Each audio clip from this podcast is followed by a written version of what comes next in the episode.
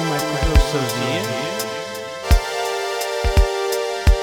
O meu dia foi uma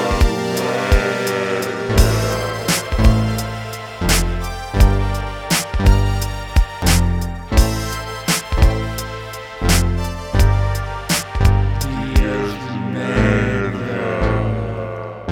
Episódio 57 Pausa veraniente Segundo a vacina no meu sistema, ainda não consegui comunicar com o Dr. Bill Gates.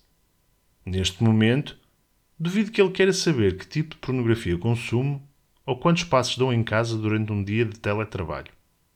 A verdade é que a segunda dose foi mais ou menos igual à primeira e não posso fazer parte daquele grupo de pessoas que têm uma história fantástica de alucinação para contar sobre a vacina.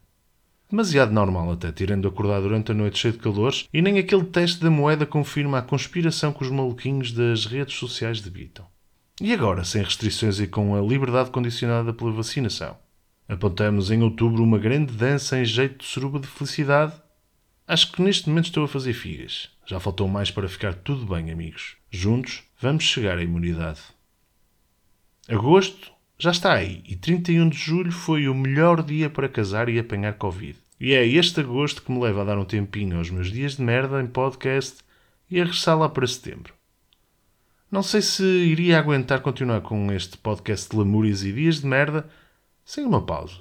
Se continuasse com isto de me queixar todas as semanas dos meus dias de merda, ainda me saltava uma vista fora com os nervos e iria parecer aquele tipo de pessoas que está na internet a queixar-se dos atletas olímpicos e que nem são os melhores nos trabalhos deles.